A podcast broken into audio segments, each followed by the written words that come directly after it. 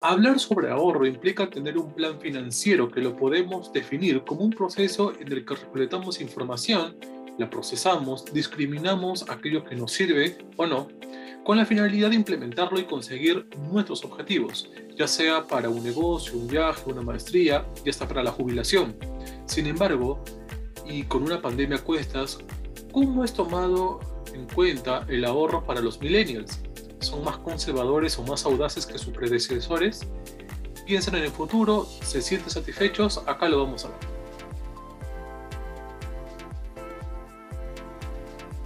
Debemos decir que la pandemia ha llevado a que cambie la importancia del ahorro para los nacidos entre la década de los años 80 y el 96, aunque las dificultades para lograrlo parecen ser iguales. Las trabas para ahorrar y la falta de educación financiera son los principales retos a los que se enfrenta esta generación, según un estudio realizado por Business Insider Intelligence, The Millennial Financial Health Report, retos que pueden tomarse más complicados en tiempos como el actual, en el que la estabilidad laboral y económica dependen de buena parte del desarrollo de la COVID-19. Pero también hay que tener en cuenta que existe un binomio llamado querer y poder. Por un lado se encuentran los jóvenes que debido a su situación económica no cuentan con la educación financiera o capacidad financiera que les permita ahorrar.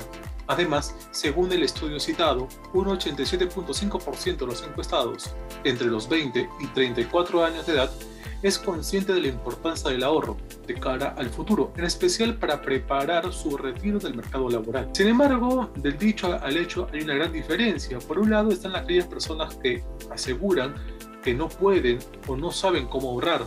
Preguntados por la intencionalidad, cada 6 de 10 personas ha manifestado que no lo hace por su situación económica. Además, están aquellos que sí lo pueden hacer, pero tienen como prioridad otros objetivos, como la compra de una casa para independizarse o viajar por vacaciones. A las dificultades a la hora de planificar el ahorro se une el hecho que muchos peruanos jóvenes tienen una educación financiera escasa. Un primer paso para empezar a cambiar esta situación puede ser la realización de un análisis de los gastos. En este contexto, la tecnología se ha puesto al servicio de los usuarios y las entidades financieras, que cada vez ofrecen información más detallada con mayor análisis acerca de gastos, cargos e ingresos de sus clientes. Todas estas son funcionalidades que sin duda ayudan a establecer unos hábitos financieros más eficaces que acompañados de asesoramiento profesional pueden servir como guía para establecer un presupuesto y una estrategia de inversión, algo de lo que carece el 48% de los jóvenes según datos publicados por Business Insider Intelligence. ¿En qué invierten los millennials? En este sentido, la generación Y, como también es conocida, centra sus inversiones en aspectos sociales o medioambientales. Según un estudio por Fidelity Shared Table, el 77% de los millennials con una buena situación económica financiera habría realizado alguna inversión de impacto, es decir, inversiones que tienen un efecto positivo en la sociedad, el medio ambiente y la tecnología. El cambio climático y la sostenibilidad gozan de un gran interés por parte de los millennials.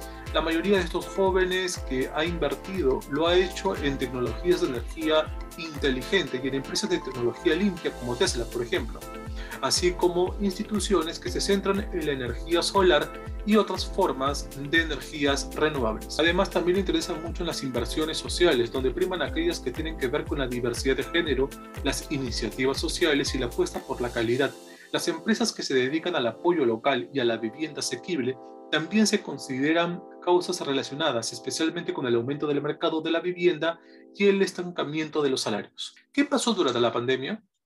Si bien algunas características se han mantenido con el tiempo, el embate que ha sido y todavía es el COVID-19 ha hecho que muchas personas puedan cambiar su parecer respecto al ahorro y los millennials no son la excepción. El principal motivo para la inversión por parte de ellos es su futuro, ya que el 80% afirma que lo hace para asegurar su jubilación. Además, son conscientes de la necesidad de invertir cuanto antes para asegurar una mejor trayectoria de ahorro en el tiempo, así como priorizar las inversiones a largo plazo independientemente de la magnitud de las aportaciones.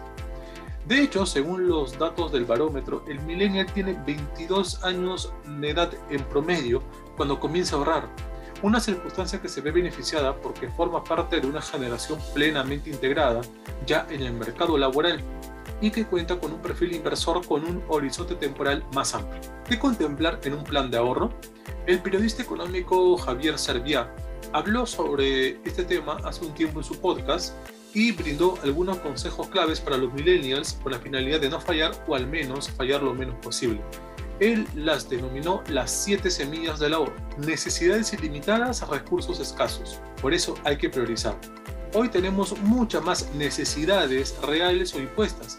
Por ello hay que saber qué realmente nos beneficia comprar o invertir, debido a que tendrá efecto en el presente y en el futuro. Toda decisión que se tome, estamos en un ambiente de incertidumbre. Esta frase quiere decir que muchas veces no tenemos la información necesaria al momento de saber qué paso dar Puede ser por muchos factores, porque simplemente el sistema nos oculta la información, porque no estamos suficientemente preparados profesionalmente para tomar alguna decisión, o porque somos muy pasionales y no pensamos racionalmente. Este aspecto no nos debe sorprender ni tampoco angustiar, pero sí estar atento al contexto donde estamos. Pero lo más importante, no mirar el presente como lo más urgente, sino el futuro. Cometer errores, pero que no sean catastróficos y sobre todo que no sean de tu parte. Los errores son parte de nuestra vida y de nuestro crecimiento personal y profesional. Estos pueden darse por emoción, ignorancia, pero hay que saber que siempre habrá un riesgo, los cuales se pueden anticipar, evitar, transferir o aceptar. El consumo de tu futuro en millones. Imaginemos que podemos generar 3 millones de soles a lo largo de toda nuestra vida productiva. ¿Qué vamos a hacer con este dinero? lo vamos a destinar al consumo, al ahorro. Evidentemente si consumimos más vamos a tener menos ahorro más adelante. La solución es manejar el déficit al inicio de la curva de nuestra vida productiva, así también como el final de la misma.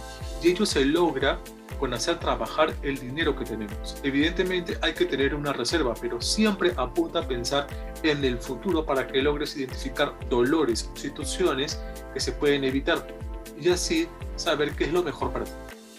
Metas específicas, cuantificables y asequibles. Todo plan de ahorro va ligado a tu capacidad de pago. La gran mayoría sueña, por ejemplo, acceder a un crédito hipotecario para tener una casa grande con un jardín inmenso, piscina, pero realmente es posible sustentar y sobre todo mantener esta deuda durante 15, 20 o 25 años.